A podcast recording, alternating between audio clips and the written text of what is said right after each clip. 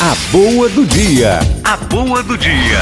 Essa certeza, por quê? Porque ao reafirmar que Maria é mãe de Deus, nós estamos afirmando verdades fundamentais da nossa fé. E eu não tenho medo de dizer a vocês, cada vez mais é necessário que nós tenhamos uma teologia, uma catequese segura.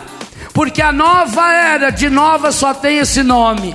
É a velha serpente de sempre que vai se infiltrando sinuosamente.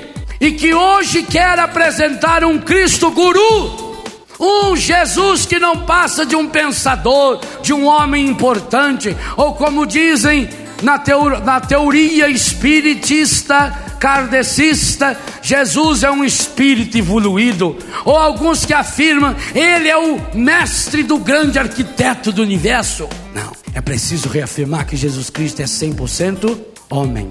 E não tem como afirmá-lo 100% homem se ele não foi nascido de mulher. A tradução aqui começa assim: quando se completou o tempo previsto, coisa mais medonha. A tradução correta, e o padre Jonas salientou isso aqui, na plenitude dos tempos. Nascido de uma mulher. Que coisa espetacular.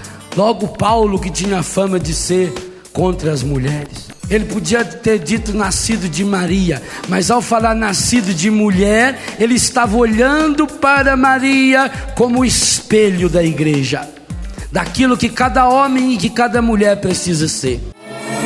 A boa do dia. A boa do dia.